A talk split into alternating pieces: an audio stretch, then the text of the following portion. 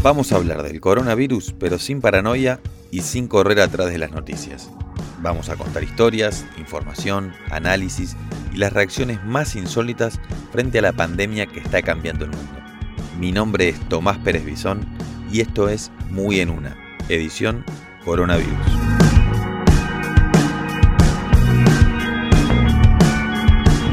Episodio 7. Gestar y parir en cuarentena.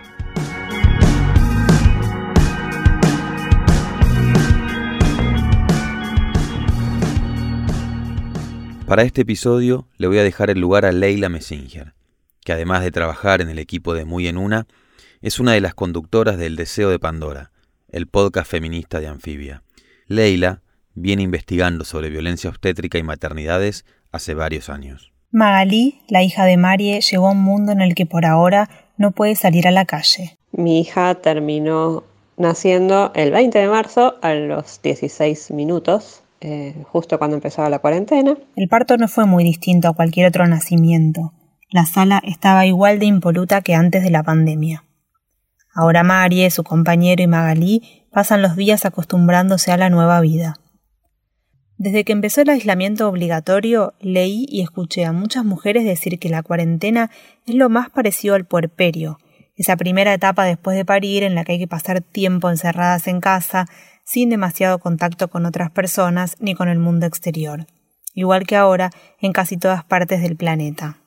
Pero ¿qué pasa con las consultas médicas, las ecografías, los análisis de sangre, los controles a los bebés, el vínculo siempre en tensión entre las embarazadas y el sistema médico? ¿Cómo nos quedamos tranquilas de que todo va a estar bien dentro de la panza? ¿Cómo defendemos nuestros derechos en el parto? ¿Qué cuidados extra debemos tener? Empecemos por el principio. Hay muy pocos casos en la literatura médica de embarazadas que estén internadas por coronavirus. Alejandra Bedaño es obstetra y trabaja en una maternidad pública de Vicente López. En este momento, ni las embarazadas, ni los recién nacidos, ni los niños pequeños son factor de riesgo. Así que ese es el primer punto para estar tranquilas. Los primeros estudios que se hicieron en un hospital de Wuhan, la ciudad donde surgió el COVID, descartaron hasta ahora la transmisión vertical de madre a bebé. Pero hay mujeres preocupadas porque la atención hospitalaria no continúa o porque no está claro cómo son los cuidados, cuándo pueden ir y con quién. Muchas directamente faltaron a los controles prenatales, como cuenta Silvia Corso, trabajadora de un centro de salud del barrio de Flores. Muchas mujeres viajan quizás 40 minutos o una hora para llegar al CESAC. Bueno, esas mujeres son las que han dejado de venir por la distancia, no y por el, traslado que implica. Florencia está en la semana 35 de embarazo. Hace cuarentena desde antes del anuncio oficial. Ahora se acerca el momento de parir y no consigue dónde hacerse una ecografía. Hubo un cambio respecto de los controles. Yo me venía haciendo más o menos una ecografía por mes. La ecografía que tenía planificada para el mes de marzo obviamente se canceló el lugar donde me las hago cerró. Marie parió el 20 de marzo justo cuando empezaba la cuarentena. Por eso Magali solo tuvo controles con la pediatra vía WhatsApp.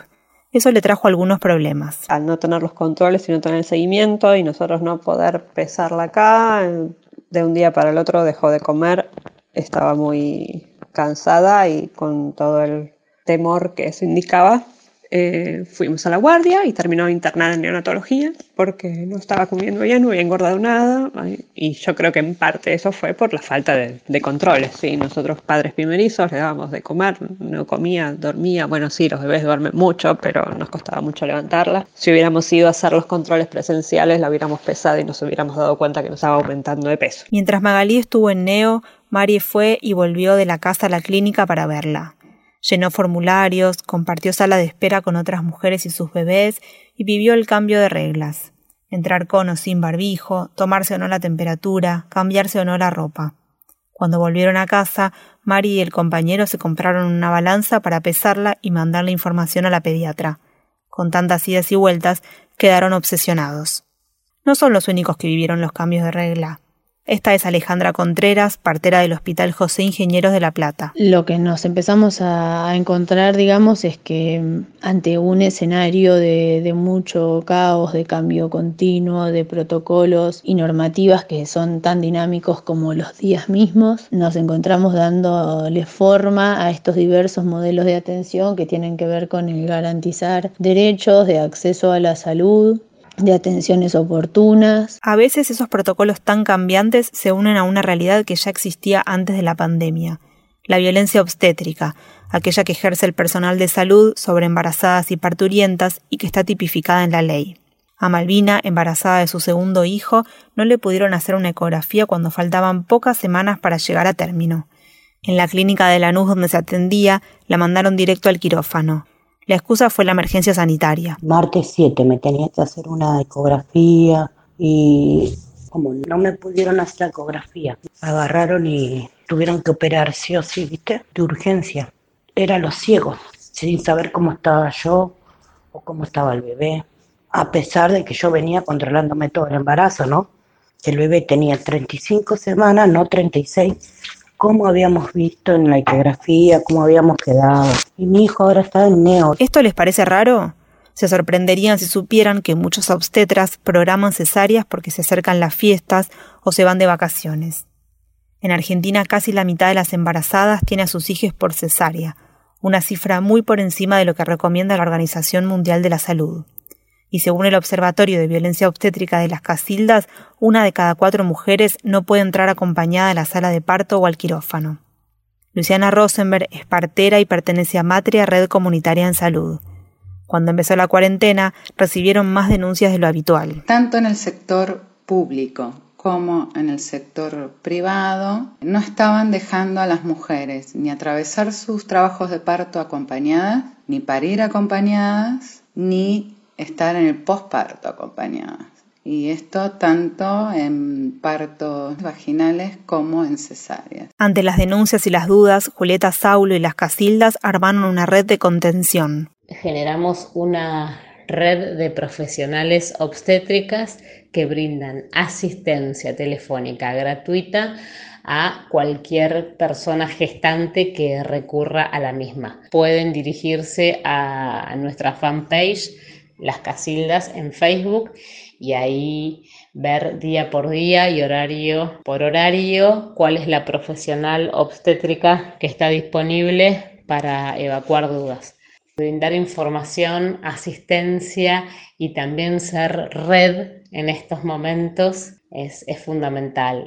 Con sin sospecha de coronavirus, no hay motivo para perder los pequeños logros alcanzados con la ley de parto respetado ni los derechos reproductivos o no reproductivos, como la interrupción legal del embarazo. Carolina Mora, psicóloga perinatal, lo explica mejor. Si de por sí se hace difícil eh, muchas veces el acompañamiento respetuoso de los tiempos de la gestación y de los tiempos de nacimiento de los bebés, en este contexto creo que aún más se profundiza el desafío, ¿no? De poder, digamos, brindar una asistencia respetuosa, amorosa y cuidadosa.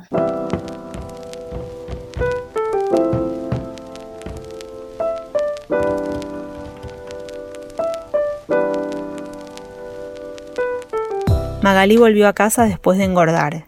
María manda fotos y noticias a familiares y amigues. Estamos aislados de la familia presencial, ninguno la conoce, pero bueno, nos manejamos con videollamadas y con mensajes y nos la pasamos sacando fotos y, le mandamos esa información y tenemos un noti Magalí que vamos mandando día por medio, cada tres días, como para que nuestros amigos y la familia estén enterados de los progresos que tiene. Silvina tiene fecha para el 15 de abril.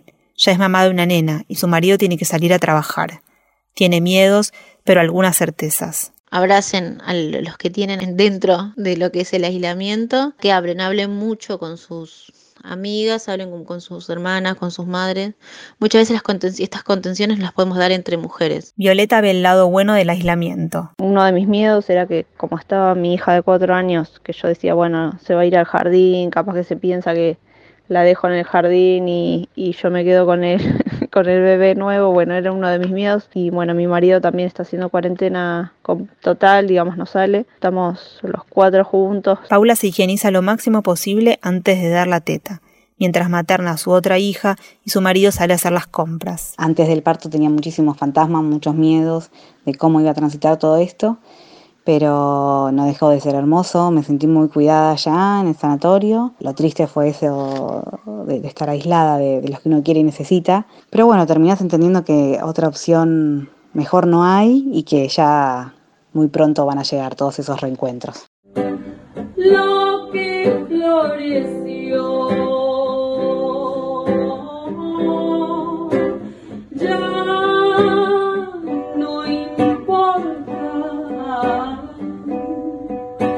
Las recomendaciones de hoy empiezan con Mel Muñiz, cantante y compositora que ensayó en el balcón y recibió aplausos de los vecinos así que inauguró recitales en vivo llamados Mi Casa Sessions.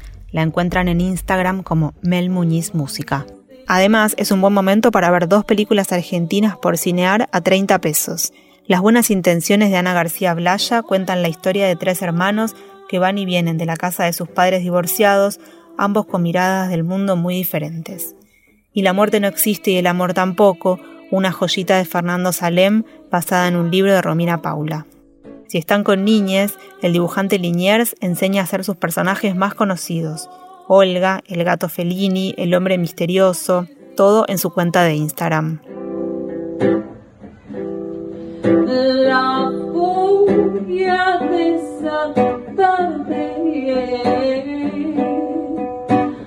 Muy en una es una producción original de Amphibia Podcast. Conducción, Tomás Pérez Bisón. Producción, Tali Goldman, Leila Messinger y Ezequiel Fernández Bravo. Música, Última Conexión a las 7.22 am. Edición, Fernando Verón. Diseño, Sebastián Angresano.